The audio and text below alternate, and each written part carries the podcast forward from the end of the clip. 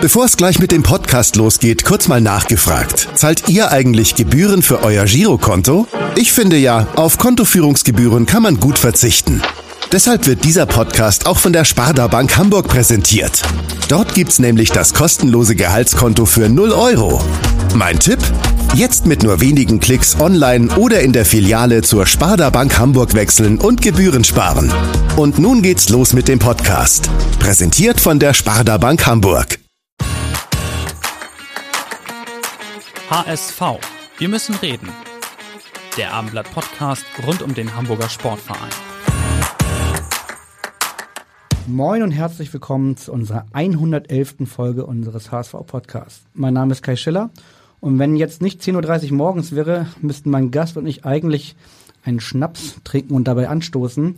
Das machen wir dann vielleicht äh, am Freitag, wenn Silvester ist. Und was macht man immer rund um Silvester? Man guckt ein bisschen auf das Jahr zurück, man guckt ein bisschen auf das nächste Jahr voraus und Übersetzt im Fußball heißt das, wir wollen heute ein bisschen einen Rückblick auf die Hinrunde werfen und einen, einen Ausblick auf die Rückrunde geben. Und natürlich bin ich auch im letzten Podcast 2021 nicht allein hier am Abendblatt äh, Podcast Studio, sondern freue mich auf einen echten Expertengast, der wie immer von unserem HSV-Rapper Elvis vorgestellt wird.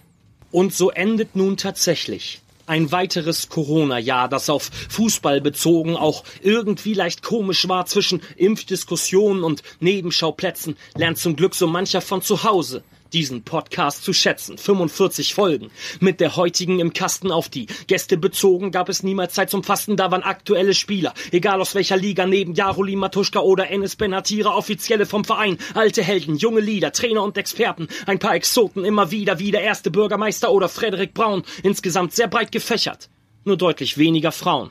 Vielleicht könnte das fürs neue Jahr ja einmal ein Vorsatz werden. Manches sollte man in diesem Sport ja sowieso verstärken, den Kampf gegen Rassismus, egal in welcher Form. Diesbezüglich hat man dieses Jahr leider wieder einiges verloren. Durchs Kommerzialisieren droht man weiter Fans zu verlieren und meiner Meinung nach muss man diese WM boykottieren. Keine Diskussion. Doch jetzt zurück zu unserer Raute bei, der man endlich mal der Jugend auch die Zukunft anvertraute. Vielleicht noch nicht in Gänze, ja, vielleicht geht da noch mehr. Ein Weg wurde begonnen, doch auf ihm bleiben fällt hier oft schwer. So bleibt nur abzuwarten, was das neue Jahr so bringt, was Tölle dazu sagt, ob es dem HSV gelingt, zum ersten Mal seit Jahren echt Beständigkeit zu leben. Guten Rutsch, bleibt gesund. Bis nächstes Jahr. HSV. Wir müssen reden. Ja, HSV, wir müssen reden und das machen wir heute mit unserem HSV-Experten von Sky Sports News HD. Herzlich willkommen, Sven Tölle-Töllner. Ja, vielen Dank, lieber Kai. Ich freue mich natürlich, dass ich zur 111. Äh, Sendung dabei sein darf. Eine besondere Ehre für mich. Ja, uns freut es auch. Und ähm, Elvis hat es eben schon gesagt, 45 Folgen gab es in diesem Jahr. Insgesamt ist es die 111. Und äh, in dieser Stelle noch einmal ganz kurz Entschuldigung, weil die 110. ist die einzige, die nicht ausgestrahlt worden ist. Letzte Woche hatten wir technische Probleme. Das wird uns heute hoffentlich nicht passieren. Ähm, ja, du bist heute eingeladen. Wir wollen ein bisschen über die HSV-Hinrunde sprechen, wollen einen kleinen Ausblick geben. Und äh, vielleicht kannst du ganz am Anfang mal so ein bisschen deine Gefühlslage sagen. Der HSV ist jetzt Dritter nach der Hinrunde, fünf Punkte hinter dem Zweiten, in der Darmstadt sechs hinter, das tut den HSV-Fans besonders weh, hinter St. Pauli, aber vor Werder Bremen, vor Schalke. War das jetzt eine gute oder eine medium gute Hinrunde des HSV?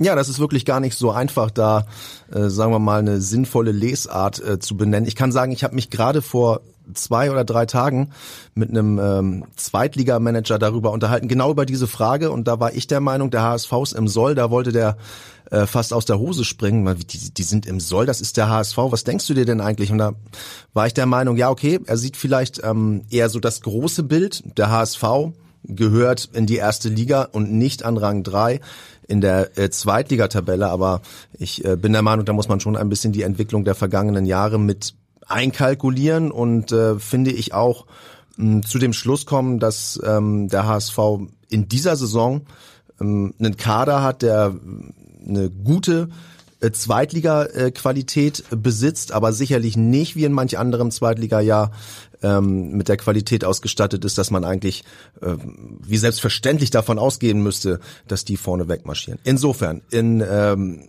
Zusammenhang auch mit einem neuen Trainer wieder mal, der eine neue Idee hm, erstmal etablieren musste, finde ich, ist das unter dem Strich, äh, sagen wir mal, eine gelungene bis gute äh, Hinrunde und ich glaube auch, da kommt in der Rückrunde vielleicht noch ein bisschen mehr. Ja, würde ich genauso ehrlicherweise unterschreiben und äh, ich weiß nicht, wie es dir geht, aber ich würde die Hinrunde vielleicht so ein bisschen teilen, weil der Anfang aus meiner Sicht spektakulärer neuer Fußball von Tim Walter, aber doch insgesamt sehr wechselhaft, sehr holprig, ähm, Ergebnisse blieben aus und auch äh, die Spiele waren oft geteilt, gute Halbzeit, schlechte Halbzeit. Aber irgendwas ist da so im Oktober so gefühlt ein bisschen passiert und ähm, man hat das Gefühl, die sind jetzt auf einem auf einem guten Weg. Ja, also da würde ich eigentlich zustimmen. Ich finde, ähm, dass ähm, die Mannschaft, die Spieler offensichtlich ein bisschen äh, Zeit gebraucht haben, um genau zu verstehen, was äh, Tim Walter will und auch insbesondere, um das mit der nötigen Überzeugung umsetzen zu können und zu wollen, auf den Platz äh, zu bringen. Da hat mir äh, hier und da mh, hm, noch mal ein bisschen, ja, paar Prozentpunkte haben mir da irgendwie gefehlt, was so die ähm, ja die Überzeugung in die äh, neue Idee äh, anbelangt und ähm, ja damit vielleicht auch ein bisschen mh, hm, zu wenig Sicherheit, zu wenig Stabilität ähm, äh, hat es äh, zur Folge äh, gehabt. Das ist, finde ich, dann hinten raus, Oktober sagst du, es kann äh, wohl ungefähr hinkommen. Ähm, ist es besser geworden? Ist es stabiler geworden? Ist es irgendwie ähm, konsistenter geworden, was äh, das Gefüge anbelangt? Und dann äh, kam ja in der Tat auch die Ergebnisse, da waren ja dann irgendwann auch diese ähm, quälenden, äh, diese quälende, quälende Unentschieden-Serie äh, dann auch mal äh, beendet und ähm, der HSV und äh, deren Trainer haben dann irgendwie auch die Früchte äh, abgeerntet, die sie sich erarbeitet haben über ein paar Wochen und Monate. Du bist ja nicht nur beim HSV nah dran, du bist äh, ähm, für Sky äh, im ganzen Norden unterwegs, bist bei Werder Bremen, Hannover, St. Pauli, Wolfsburg. Habe ich irgendwas vergessen? Ja, Holstein Kiel äh, können wir Stimmt. noch dazu nehmen und ab und zu mal Hansa Rostock, aber das äh, äh war es dann, glaube ich, auch.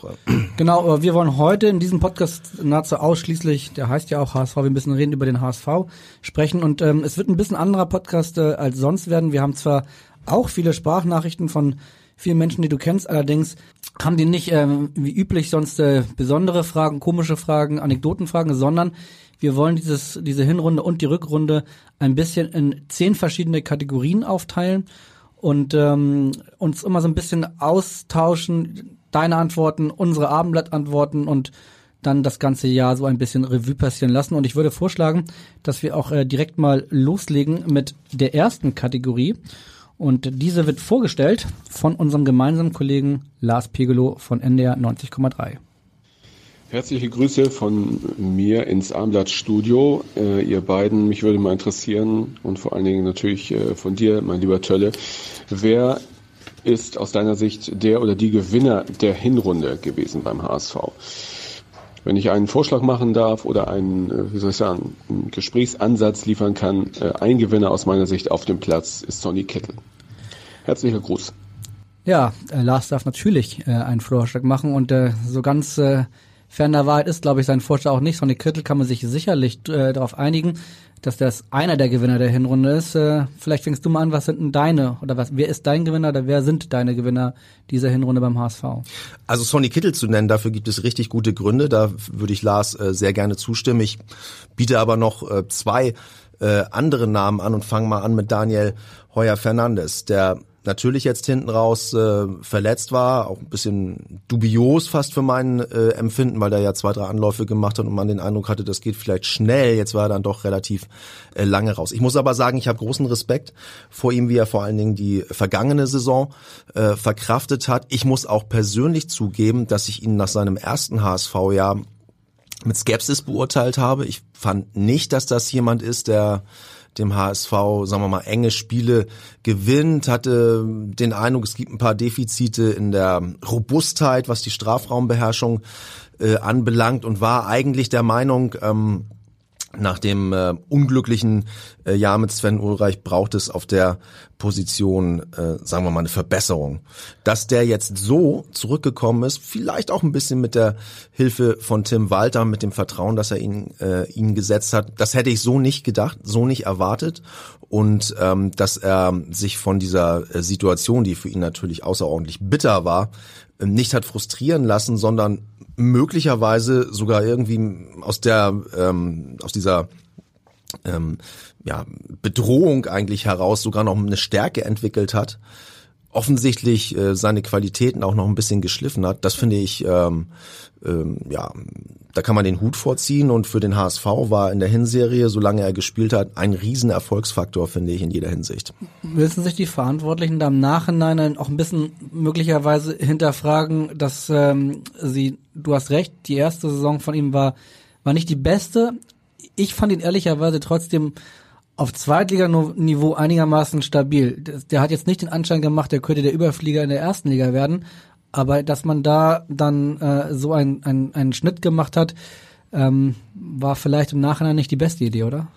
Ja, das finde ich auch. Also ähm, im Nachhinein muss man natürlich äh, schon sagen, lässt sich das alles immer ein bisschen Stimmt, ja. entspannter beurteilen. So, ich weiß noch, ähm, als ähm, ja klar wurde, der HSV kann Sven Ulreich bekommen und wird das auch äh, vollziehen, da dachte ich ja, okay, alles klar, das ist ein renommierter Erstligatorhüter gehobenen Durchschnitts, würde ich mal sagen, eben auch mit internationaler Erfahrung, vielleicht ein bisschen mit dem Bayern äh, gehen im äh, Gepäck, so was dann ja auch für die Ansprüche des HSV in der zweiten Liga sicherlich nicht von Nachteil sein könnte. So habe ich damals gedacht. Ich fand, es war schon eine, eine außerordentlich große Enttäuschung, wie er äh, dann gespielt hat. Also ja, aufgetreten ist, weiß ich nicht. Also es war, hat sich okay benommen hier für mein Empfinden, aber auf.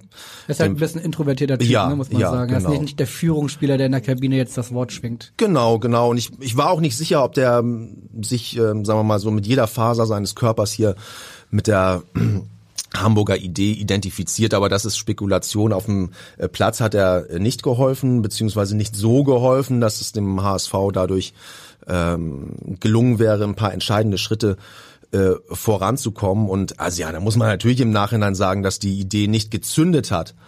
Äh, den Gedanken aber zu haben und dann auch diese Chance zu ergreifen, da würde ich jetzt im Nachhinein nicht den Stab über die Verantwortlichen brechen. Ja, aber ich finde auf jeden Fall äh, die Idee, äh, Daniel Heuer Fernandes so einen Gewinner dieser Hinrunde zu machen, die, die hat Charme und äh, vor allen Dingen mit Ausblick auf die Rückrunde ist das ja nur noch eine, eine, eine gute Situation für Tim Walter, dass ein wirklich sehr stabiler Faktor, so gut möglicherweise Marco Johansen ihn auch ersetzt hat im Tor, dieses Aufbauspiel von hinten hat schon sehr gefehlt und ich glaube, er wird sehr froh sein, äh, wenn Daniel Heuer Fernandes ab Januar dann wieder voll dabei ist.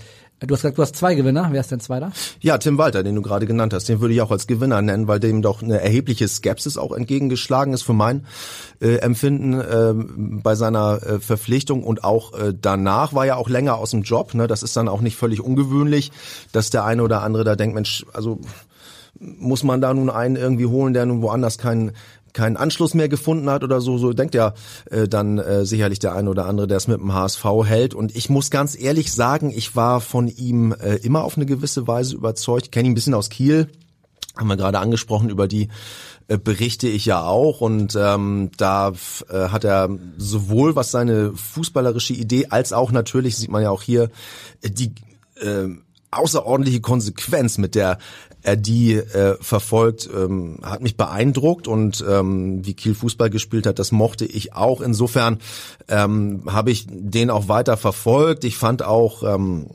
dass es ähm, also in Stuttgart schon auch überraschend war, äh, zu welchem Zeitpunkt er entlassen worden ist. Ich glaube, da gab es ein paar atmosphärische Störungen, möglicherweise auch mit Sven Mislintat, weiß ich jetzt nicht so ganz genau, aber er hat eigentlich überall, wo er war, für mein Empfinden gute Arbeit geleistet und äh, eben auch als mh, Typ eine ne sehr präzise Rolle äh, eingenommen, die meiner Meinung nach äh, einem Verein wie dem HSV zugutekommen kann. Also hier sind nun mal eine ganze Menge Nebengeräusche äh, auch äh, Thema, die vielleicht dem einen oder anderen Trainer äh, auch schon mal ein paar Prozentpunkte Konzentration fürs Wesentliche äh, geraubt haben. Diese Gefahr sehe ich bei Tim Walter äh, tatsächlich nicht. Der ähm, macht das, was er tut, mit äh, 100 Prozent Vertrauen in seine eigene Arbeit. Und ich finde, oder ich habe den Eindruck, dass er das äh, im Verein und insbesondere natürlich auch in der Mannschaft so vermittelt, dass sich das äh, überträgt. Ist natürlich, ähm, sagen wir mal,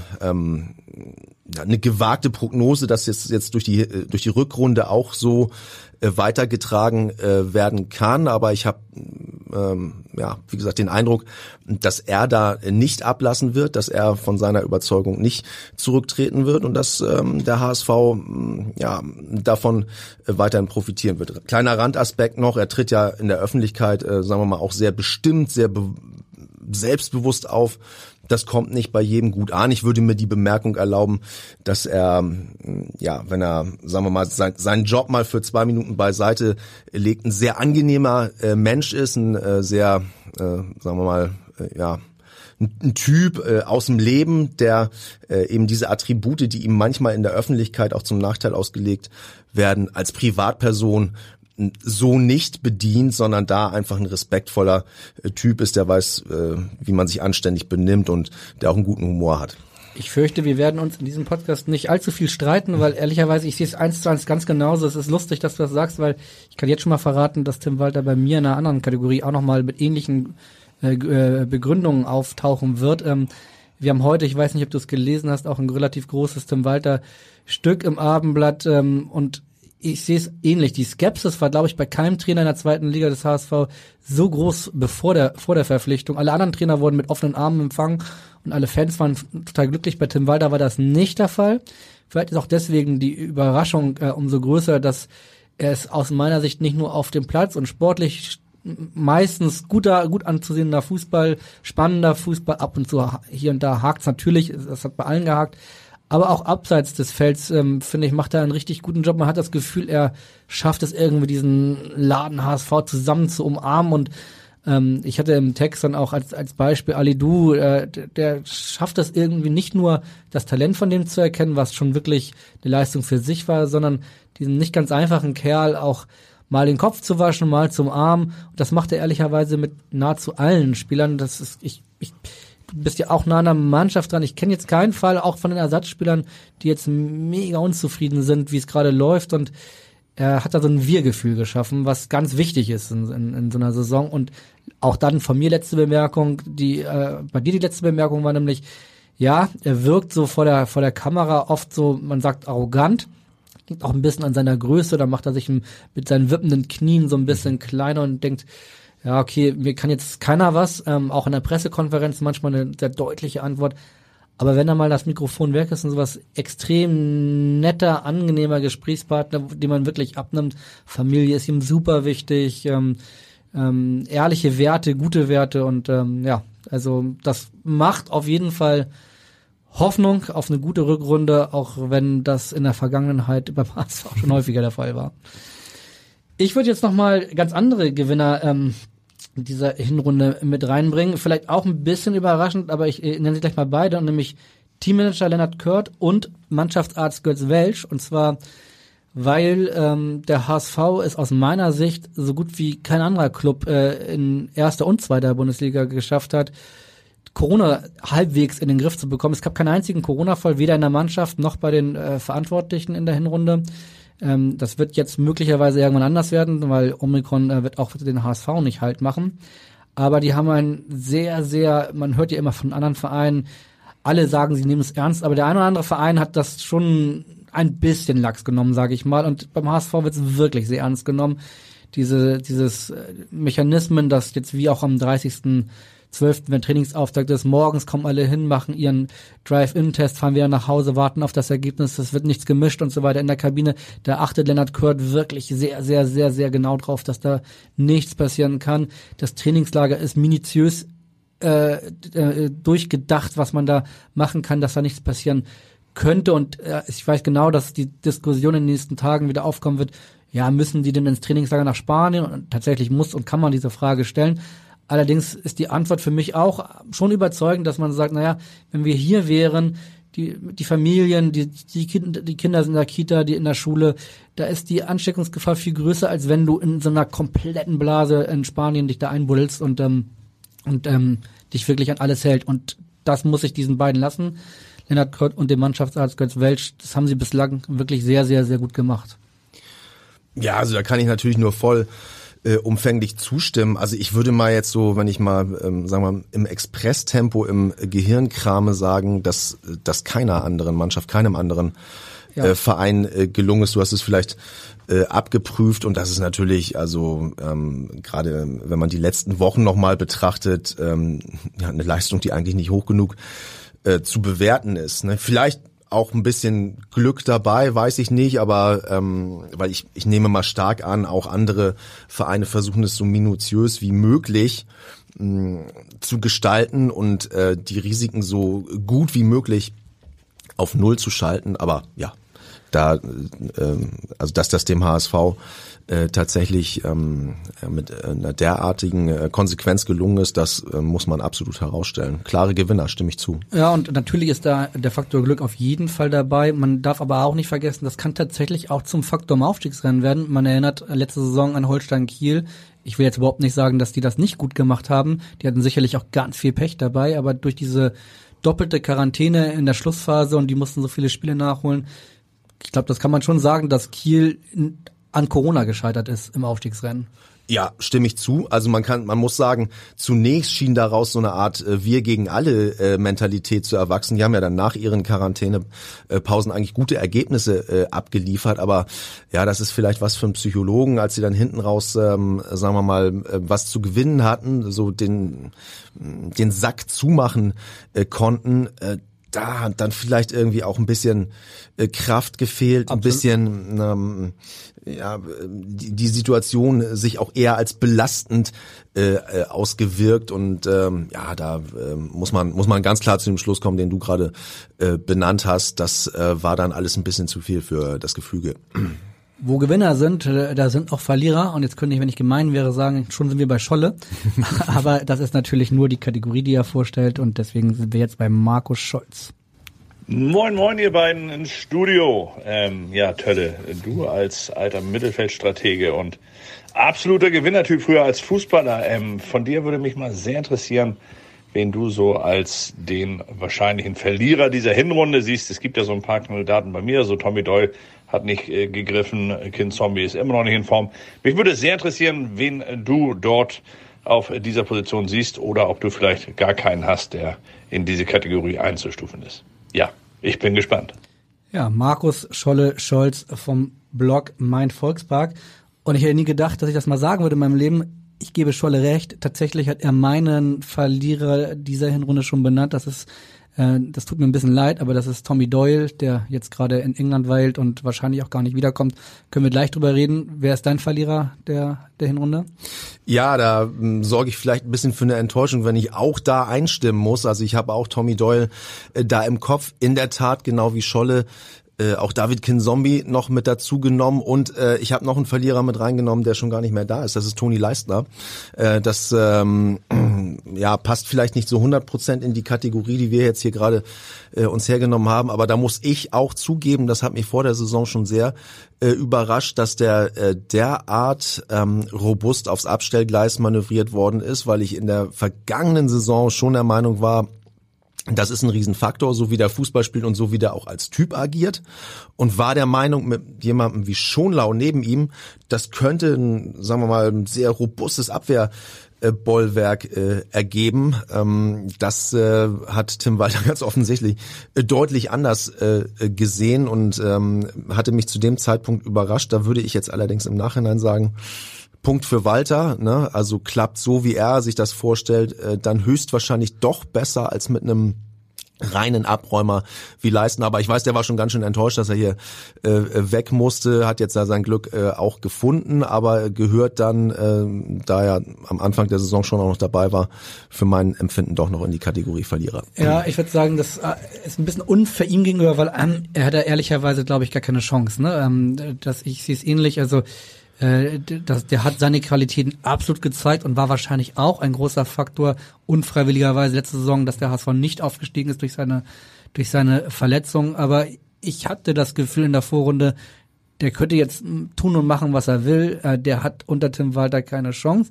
Fand das auch nicht richtig und gebe dir aber auch recht, dass im Nachhinein für den Fußball, den sich Tim Walter vorstellt, da äh, wäre er wahrscheinlich nicht reingepasst und ähm, Jonas David hat am Anfang ein bisschen gehakt. Ich fand es gut und richtig, dass äh, Tim Walter an diesem jungen Spieler ja noch, der noch nie eine Chance hatte, festgehalten hat. Ich fand, dass es äh, Jonas David immer besser gemacht hat und dann hat er sich verletzt und dann kam Mario Vuskovic und der hat's überragend gemacht und zwar in relativ kurzer Zeit, dass ich den mir gar nicht mehr weg äh, vorstellen könnte, so dass du sagst Punkt für Walter. Ja, im Nachhinein hat er da alles richtig gemacht und wir hätten wahrscheinlich falsch gelingen. Aber überhaupt keine ähm, Zweifel haben wir ja beide offenbar an, an und Scholle auch, wir drei, an Tommy Doyle und auch das ist ein bisschen vielleicht sogar gemein, weil der hat ja eigentlich alles, dann, wenn er mal eine Chance hatte, alles gemacht, was man machen konnte. Er hat ein Tor geschossen, hat eine Vorlage gemacht, hat ein Spiel gedreht, gleich zweimal. Ähm, und wenn man beim Training zuguckt, der, der schießt ja wirklich wahnsinnig. Also wahrscheinlich gibt es keinen so guten Schützen beim HSV in der Mannschaft. Er spielt aber nie. Die einen sagen, warum spielt er nie? Äh, der, der macht doch alles und schießt so toll.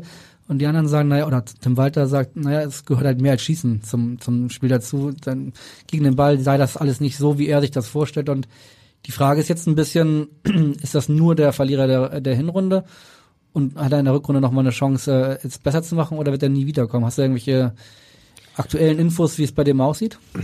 Also keine äh, klaren Erkenntnisse. Also er wird ja jetzt erstmal sich ein bisschen verspäten wegen der äh, Bestimmungen äh, offensichtlich. Und ähm, ja, natürlich ähm, kann ich mir gut vorstellen, dass es aus seiner Sicht vor allen Dingen auch eine Frage ist, ob es denn Sinn ergibt, die Rückrunde in Hamburg äh, zu gestalten. Also bei allem Lob, dass wir jetzt ähm, Tim Walter zu Recht auch äh, ans Revier äh, geheftet haben, muss ich sagen, dass ich da irgendwie schon ein bisschen irritiert äh, bin, was den Umgang mit äh, dem Spieler äh, anbelangt. Ich glaube, das sieht auch jetzt nicht jeder im Verein ganz genau so, wie Tim Walter das äh, handhabt. Könnte mir schon vorstellen, dass äh, hier Bolt Mutzel ähm, da schon Interesse dran hätten, den auch mal, sagen wir mal, öfter laufen zu lassen. Das ist ein Spieler, der für ein Jahr geliehen ist, also der muss jetzt helfen oder oder nie. Ne? Und ähm, da er äh, in der Tat wenig Gelegenheiten äh, bekommen hat, ähm, ja, ist das Ganze natürlich äh, alles in allem sagen wir mal, ein, ja, eine Lose-Lose-Situation für, für alle Parteien.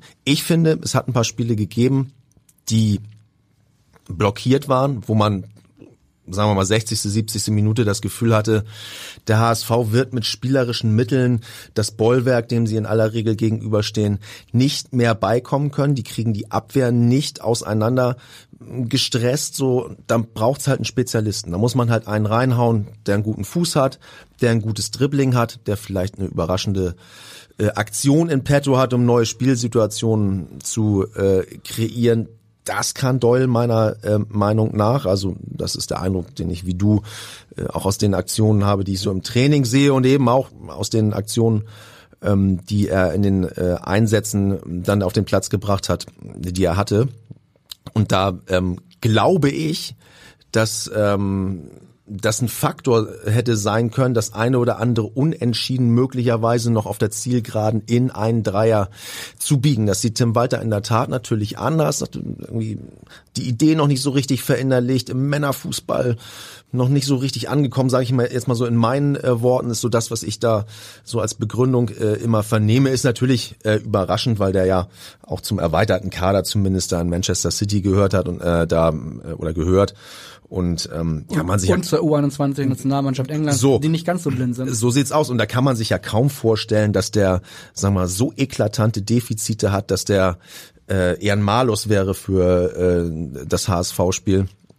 Äh, insofern äh, hätte ich mir gewünscht, dass der vielleicht äh, mal ein paar Spielminuten mehr bekommt und möglicherweise ja auch dadurch bisschen mehr Sicherheit gewinnt, ein bisschen mehr Vertrauen in sein eigenes Spiel und auch die Mitspieler, ähm, sagen wir mal, den als Faktor anerkennen, der ihnen helfen kann.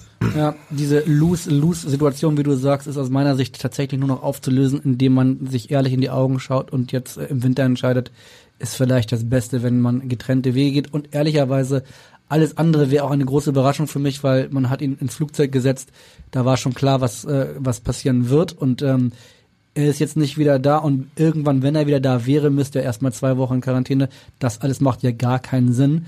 Deswegen müsste man aus meiner Sicht jetzt relativ zeitnah eine Entscheidung treffen und die kann eigentlich nur lauten, dass er in England bleibt und hoffentlich dann irgendwie da etwas mehr Glück hat. Ja, Tommy Doyle, 20 Jahre, einer der jüngsten im Kader und damit wären wir ehrlicherweise auch direkt schon bei unserer nächsten Kategorie. Moin in die Runde, hier ist Stefan vom Abendblatt. Da ich einer der jüngsten unter den HSV-Reportern bin, möchte ich von euch beiden gerne wissen, wer war für euch der Youngster der Hinrunde? Mir fällt natürlich sofort einer ein, aber ich übergebe das Wort an euch. Ja, das war Stefan Walter und ähm, da ich Stefan natürlich gut kenne, weiß ich ganz genau, wen er meint. Er meint sicherlich Farid Alidou. Ähm, ich muss ganz ehrlich sagen, ähm, das ist natürlich eine, eine sehr naheliegende Option. Trotzdem haben wir uns insgesamt beim Abendblatt für einen anderen entschieden, den ich auch schon benannt hatte, nämlich Mario Vuskovic. Wie sieht deine Antwort aus? Ja, ich habe auch äh, Mario Vuskovic äh, da im äh, Sinn. Ähm, klar, Alidu liegt nahe, das äh, kam äh, ja, also ehrlich gesagt auch für mich überraschend, mit welcher Vehemenz der da äh, doch eine spielbestimmende, zum Teil spielentscheidende ähm, Rolle eingenommen hat. Aber Vuskovic oder Vuskovic, ich bin gar nicht ganz genau sicher, wie oh, man es. Mein Kroatisch ist da auch nicht so. Wie man es äh, korrekt, ja, genau, ja.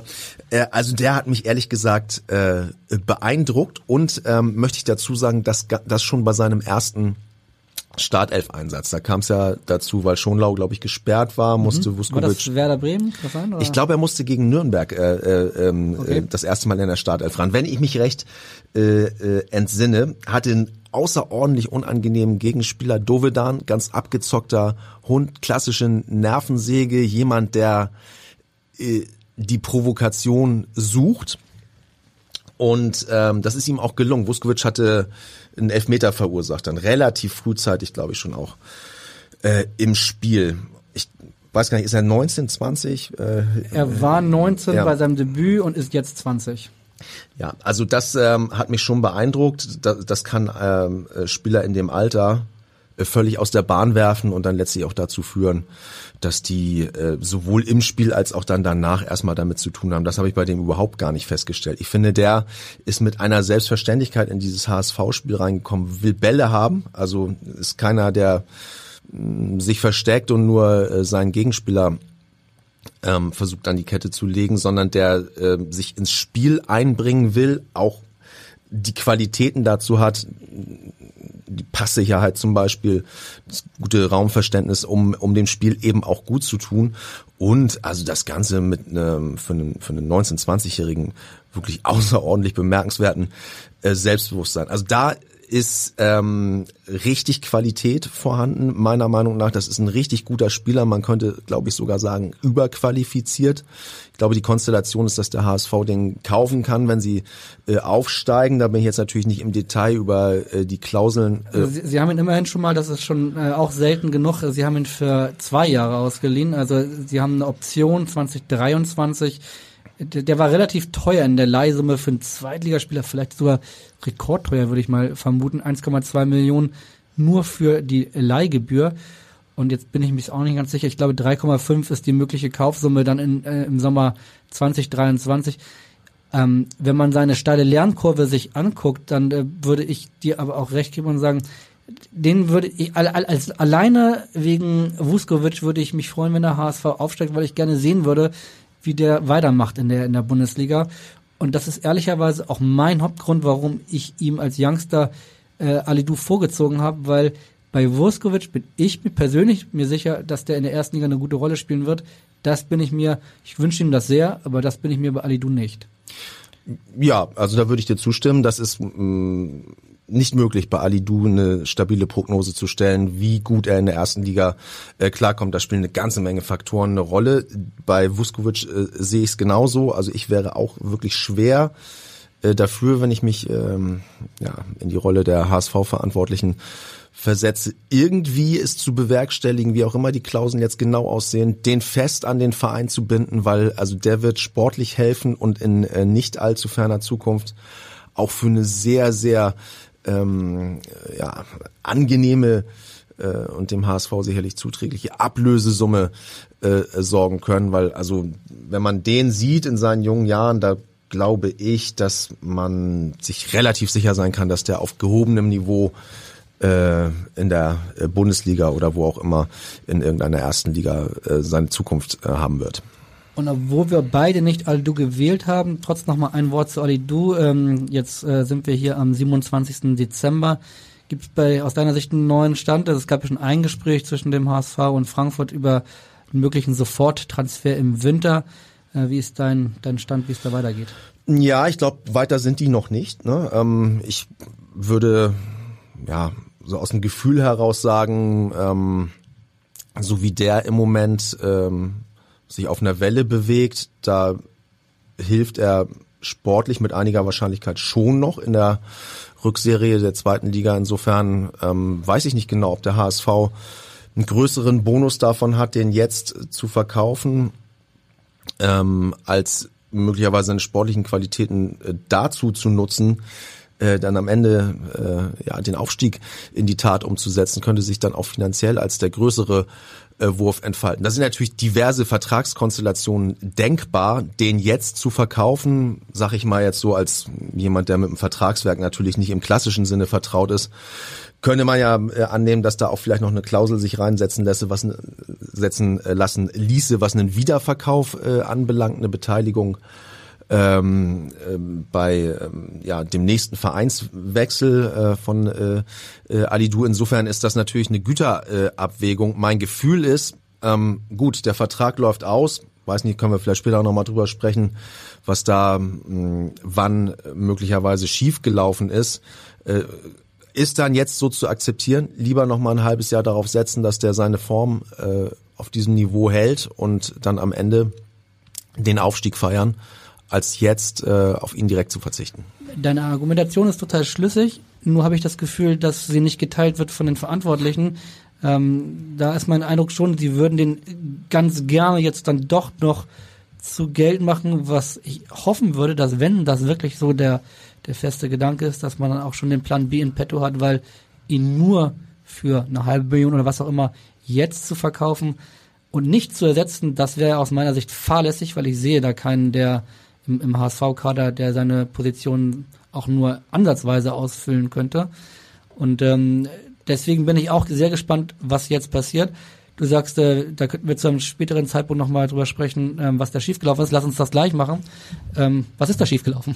Ja, klar, können wir gerne machen. Also das, also das weiß ich nicht, äh, ob das sozusagen ein Thema dieser Hinserie ist oder ob das hm, gibt da, glaube ich, verschiedene Lesarten, sogar auch innerhalb des Vereins, möglicherweise ein Thema der letzten zwei vielleicht sogar drei Jahre ähm, äh, ist. Ähm, ich kannte Farid Alidou nicht gut vor dieser Saison, muss ich ganz ehrlich gestehen. Ich konnte das nicht beurteilen, ob man ähm, als Fachkraft die Fantasie hat aufbringen müssen, dass aus dem was wird, dass das ein Spieler ist, der äh, auf dem Niveau äh, hilft. Ich glaube, es gibt, ähm, sagen wir mal, ähm, die Einschätzung, dass ähm, ja auch die Trainer, die in den vergangenen Jahren beim HSV waren, diese Fantasie vielleicht nicht gehabt haben, vielleicht auch die Geduld nicht aufbringen wollten, möglicherweise auch aufgrund der Umstände. Beim HSV ist es in den letzten Jahren immer so gewesen, äh, der Trainer muss abliefern und zwar äh, möglichst gestern und jetzt soll ich mich hier noch um jemanden kümmern, der überhaupt noch nicht fertig ist, so, das schaffe ich jetzt nicht. Keine Ahnung, könnte sein, dass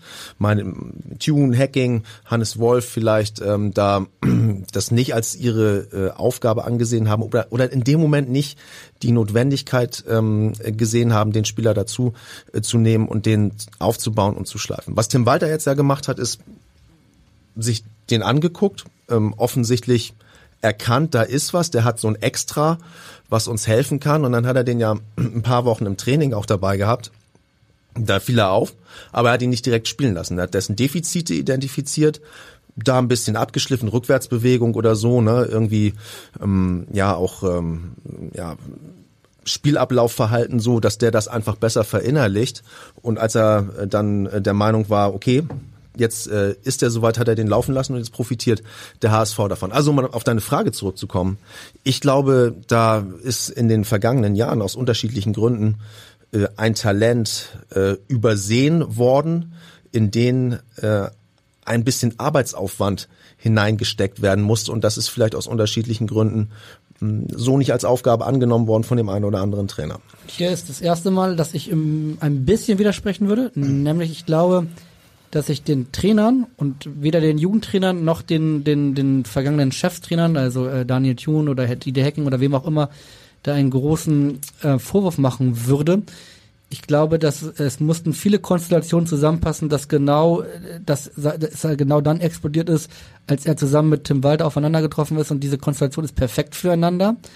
Meiner Meinung nach ist der größte Vorwurf, den man den HSV machen musste, dass er als Tim Walter ihn identifiziert hat, ins Training genommen hat und gesagt hat, mit dem kann man arbeiten, mit dem will ich arbeiten und noch mehr, den, der wird für uns noch wichtig werden. Und das hat er dann ja irgendwann gemacht, er hat ihn reingeworfen und aus meiner Sicht ist dann die Kommunikation innerhalb des Vereins eklatant schiefgelaufen, weil sein Vertrag läuft aus, das, das wusste jeder.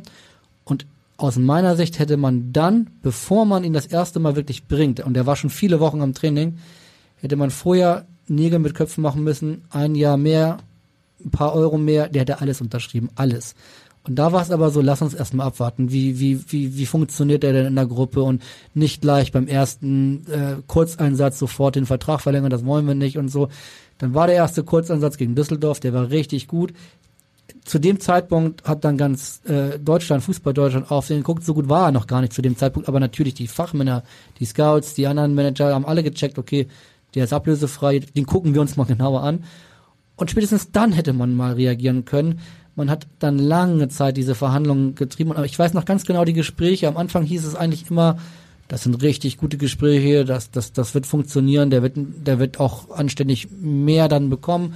Äh, jetzt wissen wir noch ein paar, ein paar Details und das dauerte und dauerte und dauerte. Und irgendwann hat man den Zeitpunkt ganz einfach verpasst. Also ich glaube, man hätte vorher miteinander sprechen müssen. Wir haben da wirklich vielleicht eine Rakete, vielleicht ist der aber auch, ist der auch schwierig, vielleicht klappt das alles nicht aber ein paar Euro mehr, ein, ein, ein Jahr länger Vertrag und dann gucken wir uns den mal in Ruhe an und dann wäre das möglicherweise anders gelaufen. Meine Meinung. Ja, also natürlich ist das so.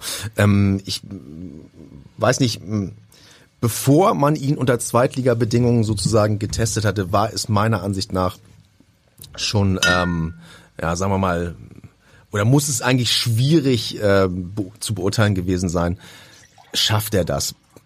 Kriegt der, braucht er hier einen Vertrag? Bra brauchen wir den? Müssen wir da ein paar äh, äh, Euro drauflegen? Vielleicht hätte man da sozusagen eine Sicherheitsvariante äh, wählen sollen. Allerdings muss man dazu sagen, wäre auch nicht äh, der erste Spieler beim HSV, bei dem man sich in der Hinsicht verschätzt hat und äh, ja, der äh, dann sozusagen ja auch seinerseits auf eine Verbindung zum HSV äh, pochen kann. Also kurz und gut, da ist auf jeden Fall einiges nicht gut gelaufen. Ich glaube, in den äh, letzten Jahren waren da hat's da sehr wohl auch ähm, Fehleinschätzungen gegeben, die vielleicht im einen oder anderen Fall auch erklärbar sind, aber logisch. So einen Spieler ins Schaufenster zu stellen und ähm, einen auslaufenden Vertrag sozusagen zu akzeptieren, ohne da im Expresstempo die entsprechenden äh, Maßnahmen zu ergreifen. Das ist unterm Strich natürlich ein Managementfehler, äh, ganz klar, und dafür ja, muss der HSV jetzt eben auch äh, ja, auf eine sehr unangenehme Weise bezahlen. Trotzdem sind wir uns auf jeden Fall einig, sowohl Alidu als auch Vuskovic äh, sind natürlich gehören die auch zu diesen Überraschungen der Saison und äh, damit wären wir dann auch schon bei der nächsten Kategorie. Hallo ihr beiden, hier ist Simon von der Mopo. Schöne Grüße ins Abendblattstudio, insbesondere natürlich an meinen früheren Mopo-Kollegen Tölle. Ihr habt sicherlich eine Menge zu philosophieren über den HSV und meine Kategorie für euch heißt die Überraschung. Genau, das war Simon Brasch, dein Ex-Kollege von der Hamburger Morgenpost und äh, ja, fang du mal an. Was ist deine Hauptüberraschung dieser Saison? Ja, Ali Du hat mich total überrascht, haben wir jetzt, glaube ich, äh, auch äh, alle Facetten äh, besprochen. Ich würde noch einen weiteren Spieler dazu nehmen, das ist Jonas David. Ähm, da äh, hatten wir vorhin schon mal kurz, als wir ähm, über Toni Leister ges äh, Leistner gesprochen hatten, die, äh, die Thematik gestreift. Äh, den hat Tim Walter ja sehr früh als denjenigen auserkoren, der da im Abwehrverbund ähm, ja eigentlich unantastbar ist. Ähm, und ähm, das muss ich auch ganz ehrlich sagen, das habe ich in den letzten Jahren nicht mehr für Möglichkeiten, dass der dieses Niveau äh, erreicht. Klar, kam aus der Jugend, junger Mann. Ich mm, war der Ansicht, der hat die Qualität unter dem Strich nicht, um auf dem Niveau äh, hilfreich zu sein. Und ähm, ja, du hast vorhin gesagt, am Anfang bisschen wackelig, das finde ich auch. Aber also das Tempo, in dem der sich eigentlich zu einem Stabilis Stabilis Stabilisierungsfaktor äh, entwickelt hat, das war schon äh, beeindruckend und das ähm, ja erzeugt ja dann auch so eine so eine Wechselwirkung in sich selbst sozusagen. Der merkt, das klappt, was er macht, der äh, traut sich mehr zu, wird dann dadurch auch besser und war bis zu seiner Verletzung eigentlich wirklich neben Sebastian Schonlau ähm, ein absolut äh, stabiler, ähm, ja, stabiler äh, Eckpfeiler so in, in, äh, in der Defensivarbeit äh, Arbeit des HSV und ähm, ja, hat mich, hat mich absolut überrascht und ähm, ja, auf eine positive Art und Weise äh, auch beeindruckt. Ist auch ein guter Typ, glaube ich, der auch irgendwie gut ins äh, gut ins äh, System HSV passt, äh, sage ich mal, und natürlich äh, letztlich alles, was ähm, so an ähm, Ertrag, sag ich mal so ein bisschen so ein bisschen technisch aus äh, den, der Nachwuchsarbeit ähm, für den HSV äh, abfällt, ist natürlich erstmal auch eine, eine gute Sache angesichts der Gesamtsituation. Ist das äh, sicherlich ähm, ein Weg, den der HSV ähm, robust beschreiten muss, auch äh, penetrant beschreiten muss, ähm, die äh, Nachwuchskräfte äh, auf eine, also intensiv auszubilden und dann letztlich auch um äh, davon äh, zu profitieren. Da ist Jonas David eigentlich ähm, ja eine Art Paradebeispiel. Ja, macht Sinn, kann ich ähm, kann ich total nachvollziehen. Äh, du hast gesagt, er ist äh, ein, ein Stabilitätsfaktor für diese Defensive. Ähm, ich weiß nicht, ob man vielleicht eher sagen muss, er war, weil die Frage ist, ob, äh, also alles würde ich genauso unterschreiben und obwohl er so überraschend gut äh, gespielt hat und wirklich beeindruckt hat, fürchte ich, dass der in der Rückrunde keine große Rolle spielen wird, weil er das Pech hat, dass Mario Vuskovic so wahnsinnig gut äh, ihn vertreten hat und dann tatsächlich aus meiner Sicht dann doch irgendwie noch besser ist den würde ich auch nicht mehr rausnehmen. Aber Rückrunde ist lang, Verletzungen, Sperren, ne? Und dann hast du da eigentlich einen, der in der Hinrunde, hoffe ich mal aus HSV-Sicht, so viel Selbstvertrauen aufgebaut hat und so viel Vertrauen in seine eigenen Qualitäten entwickelt hat, dass man äh, im Verletzungsfall ähm, nie ein Problem haben wird, äh, wenn man dann halt Jonas David äh, reinschiebt. Äh, keine Ahnung, Stefan Ambrosius ist da vielleicht auch noch irgendwann wieder ähm, eine Option. Also da bin ich übrigens gespannt, weil Stefan Ambrosius ist vom Typ her würde ich den eher in die Kategorie Toni Leistner, Leistner ja. einordnen und äh, ich war großer Fan von äh, von Stefan Ambrosius, fand das Wahnsinn, wie der die seine Gegenspieler mal äh, richtig aufgefressen hat. Ähm, aber sehe den ehrlicherweise im Tim Walter Fußball nicht so ganz zu Hause. Ja, das kann sein. Also ähm, man muss natürlich auch erstmal abwarten, wie der aus seiner Verletzung kommt. Der ist auch noch relativ jung, der ist möglicherweise auch in der Lage, sich unter einer Anleitung mhm. äh, von einem Trainer wie Tim Walter auch fußballerisch noch zu äh, entwickeln. Bin ich jetzt nicht, sagen wir mal, ganz sicher, ob das eine, eine ähm, sinnvolle Prognose ist. Aber ähm, ich wollte auch eigentlich darauf hinaus, also wenn der HSV äh, was immer passieren wird in der Hin in der Rückrunde eben auch noch mal hier und da eine Verletzung ausgleichen muss oder so, dann wirkt das auf mich wirken die auf mich ganz gut gewappnet, ähm, was die äh, ja die Backup-Situation äh, anbelangt. Nicht zuletzt durch einen ähm, Jonas David, der halt wie gesagt in dieser Saison also bewiesen hat auf jeden Fall, dass er auf dem Niveau ähm, ja nicht nur mitschwimmt, sondern auch ähm, ja für Stabilität sorgen kann. Ja, und äh, die, was die verletzten Situationen betrifft, also insbesondere in der Defensive ist ja so ziemlich alles ausgefallen in der Hinrunde, außer Schonlau, äh, was man da hinten als, als feste Säulen angedacht hatte und wie man das schon aufgefangen hat. Und jetzt auch in der Rückrunde, da kommt noch ein Joshua Wagnermann zurück, der beiden Außenpositionen spielen kann. Tim Laubert fehlt ja bekanntermaßen noch die gesamte Rückrunde. Das, da würde ich dir sofort recht geben. Das sieht schon, äh, da muss man sich nicht allzu große Sorgen machen, denke ich mal, in der Rückrunde. Ja, ich habe noch eine ganz andere äh, Überraschung äh, aus meiner Sicht dieser Hinrunde, nämlich äh, die Vereinspolitik. Ähm, will das kurz erklären. Also der Aufsichtsrat wurde einmal komplett auf links gedreht. Vorstand weiß man überhaupt nicht, wie es im Sommer weitergeht. Kommt da jetzt ein neuer, kommen da zwei neue, bleibt Jonas Bolt allein Vorstand, Frank Wettstein geht ja bekanntermaßen weg. Also eigentlich ist da alles, äh, alles äh, noch ganz neu und wackelt und hier und da. Und trotzdem hat man HSV untypisch total das Gefühl, dass es ruhig ist, entspannt ist, dass es keine großen Kriegsschauplätze gibt. Und wenn man das vergleicht mit vor genau einem Jahr, als dieser Präsidenten innerhalb des alten HSV-Präsidiums diese, diese Schlacht gab, die den gesamten Verein gelähmt hat, dann ist das halt doch aus meiner Sicht über, sehr überraschend, äh, dass es im Moment so ruhig ist. Am 29. Januar ist bekanntermaßen die Mitgliederversammlung, ich weiß nicht, ist das die Ruhe vor dem Sturm oder ist es wirklich so ruhig im Moment? Wie ist da dein Eindruck? Mitgliederversammlungen sind natürlich ähm, ja äh, dann schon immer ein Indikator dafür, was dann wirklich äh, Sache ist im Verein. Aber also die die Lage, die da liegt, ja, äh, die, da kann man ja nur deine Beobachtung äh, stützen. Also ich würde sogar sagen, vor einem Jahr war es wild, aber in all den Jahren zuvor ist ja auch immer Vereinspolitik ah, eine Sache gewesen, die ja, also ich sag mal für Berichterstatter überspitzt gesagt ein gefundenes Fressen ist, nicht? Also das ist ja klar, da gab's immer was, immer Leute, die sich gegenseitig versucht haben, die Beine wegzuziehen, auch auf äh, zum Teil ungehörige Art und äh, Weise, äh, würde ich sagen. Und das ist tatsächlich interessant, dass das äh, ja seit einiger Zeit so nicht mehr der Fall ist.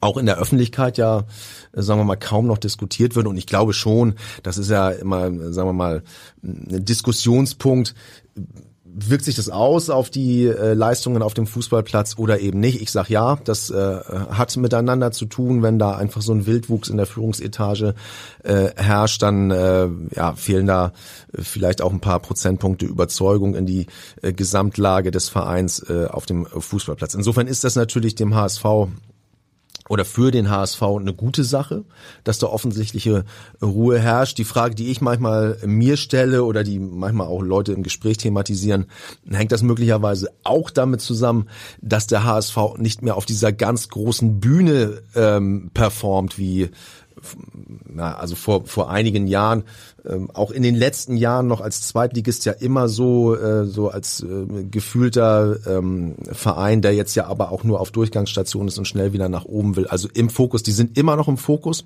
vielleicht aber nicht mehr auf diese extreme Art und Weise wie äh, in den vergangenen Jahren. Und äh, dann äh, spielt vielleicht auch, äh, sagen wir mal, in der öffentlichen Bewertung äh, der ein oder andere äh, Umstand, der in der Vereinspolitik vielleicht auch jetzt nicht passt, keine so große Rolle mehr wie in der Vergangenheit. Würde vermuten, weiß ich natürlich nicht, würde aber schon vermuten, dass in dem Moment, wo es ähnliche äh, Nebenkriegsschauplätze gibt wie letztes Jahr mit dem Präsidium, das Jahr davor mit Bernd Hoffmann, dass das dann doch wieder in allen, auch bundesweiten Medien, wie zum Beispiel dann äh, bei, bei Bild Online oder sowas, dann doch wieder einen prominenten Platz einnehmen würde. Das ist im Moment nicht zu sehen. Ähm, wie ist dein Stand? Äh, Frank Wettstein, habe ich eben schon gesagt, wird äh, im Sommer spätestens im Sommer ähm, weggehen und keiner weiß so richtig, äh, wie es weitergeht. Ich habe das Gefühl ehrlicherweise, dass auch der Aufsichtsrat selbst das noch nicht so ganz ähm, entschieden hat und noch nicht weiß, ob sie jetzt den ersetzen wollen, den mit einem Mann ersetzen wollen oder doch vielleicht sogar einen Dreimann-Vorstand haben wollen. Hast du da andere Erkenntnisse?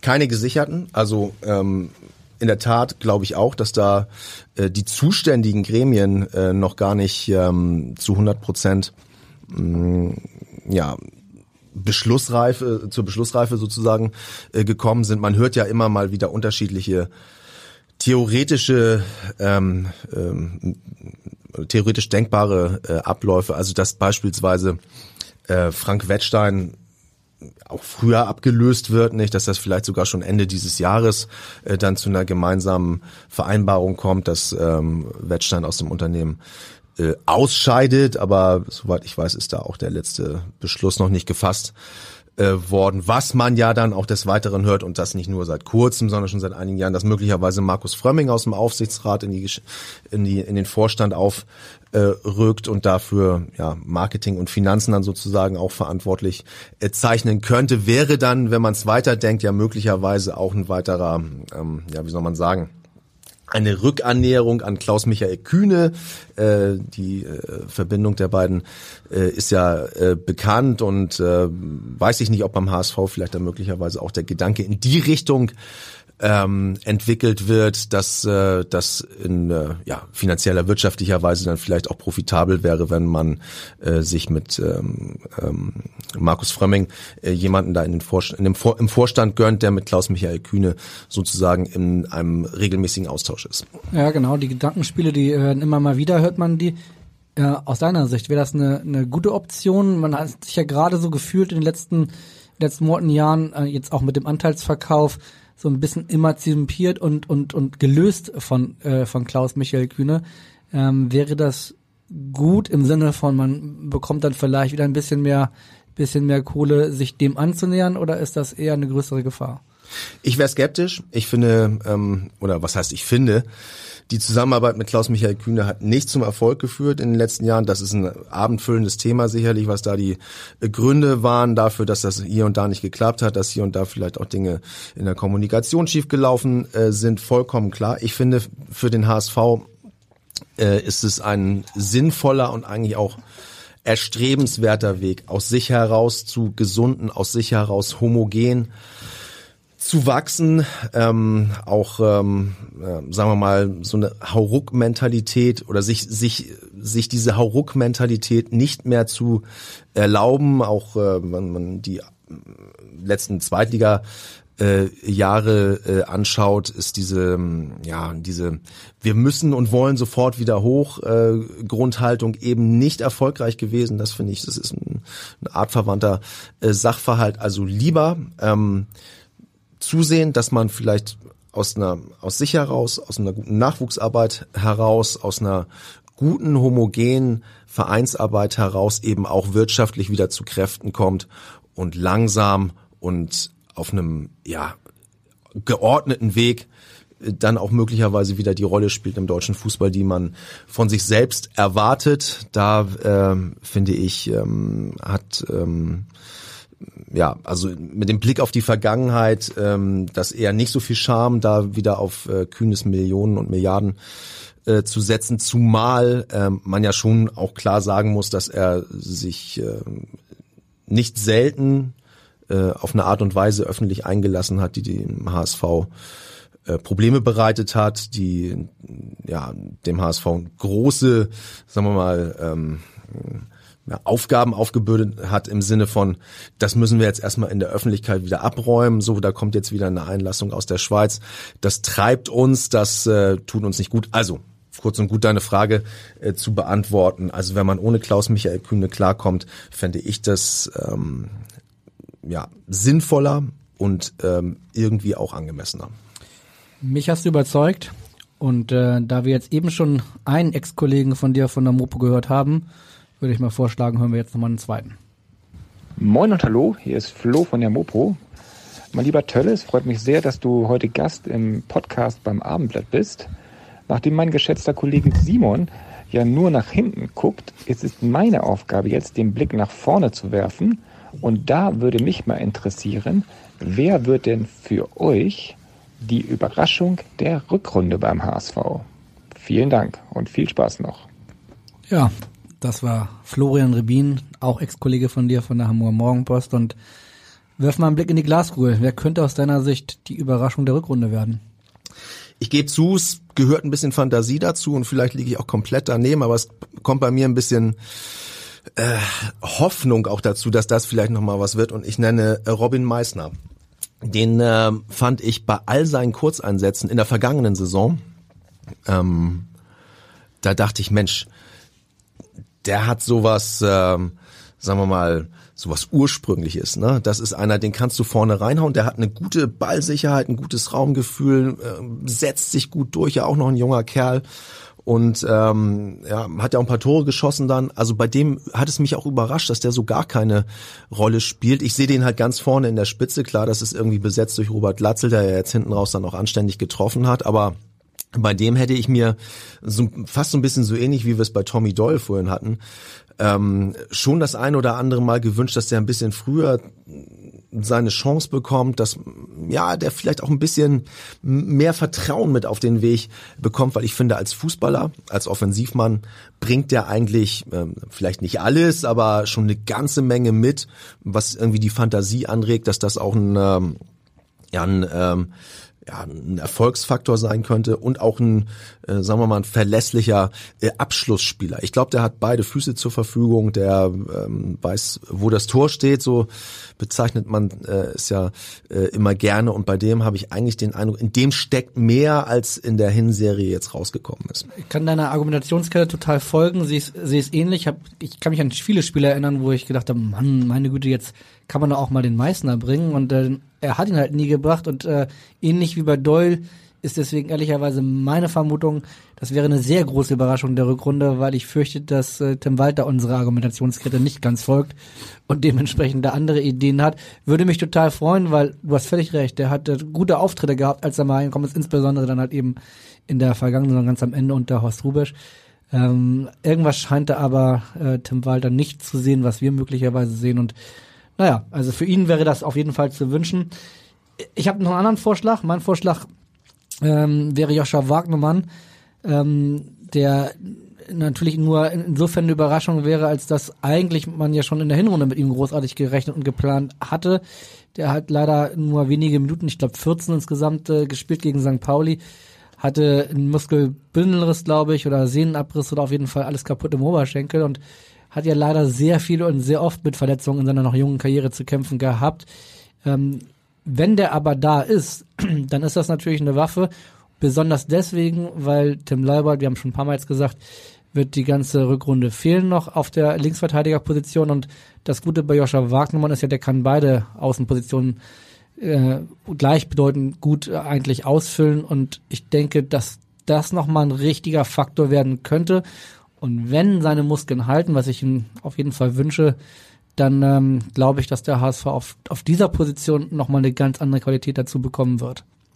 Ja, denkbar. Also ähm, ähnlich wie bei Jonas David muss ich zugeben, dass ich lange Zeit Zweifel an Wagnermann äh, hatte. So ein bisschen plakativ, nur Speed reicht nicht. So hatte ich den Eindruck, so Flanken kamen oft nicht, letzte Aktion nicht gepasst. Er hat aber natürlich auch wirklich spürbar und sichtbar äh, an sich gearbeitet und war ja vor seiner Verletzung wirklich auch äh, dann auf einem richtig guten Weg, inklusive auch äh, möglicher hochdotierter Angebote von äh, europäischen äh, Konkurrenten. Also ähm, ja, der ist auffällig geworden und natürlich hat der äh, in sich äh, die Fähigkeiten da ähm, auch ähm, ja ein erfolgversprechender Faktor zu werden. Ist ja immer klar, ne, wie kommt er aus der Verletzung? Das ist jetzt irgendwie schlecht zu äh, prognostizieren, aber ich sage in dem Zusammenhang auch ein, ein, weiterer Spieler, dem ich, den ich für mich schon so ein bisschen abgeschrieben hatte, ist eigentlich Miro Muheim. Also dass der ähm, so diese Leibold-Position dann doch irgendwie äh, sehr anständig hat ersetzen können bis zu seiner Verletzung.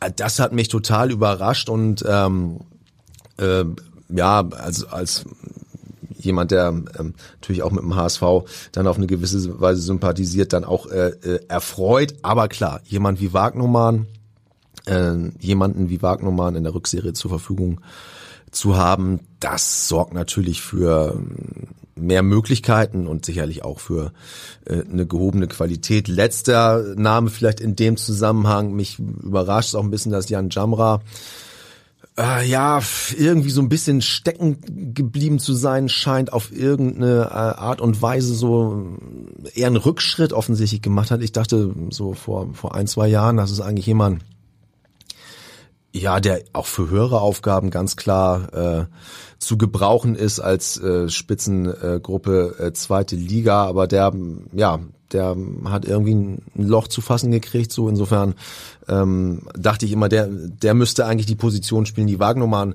äh, einnimmt. Aber das dachte ich übrigens genauso vor allem ja. nach der Verpflichtung von Tim Walter, weil genau. eigentlich ist Jan Jamra ein Spieler, wo man denken würde, der ist äh, geschnitzt für den Tim Walter ja. Fußball.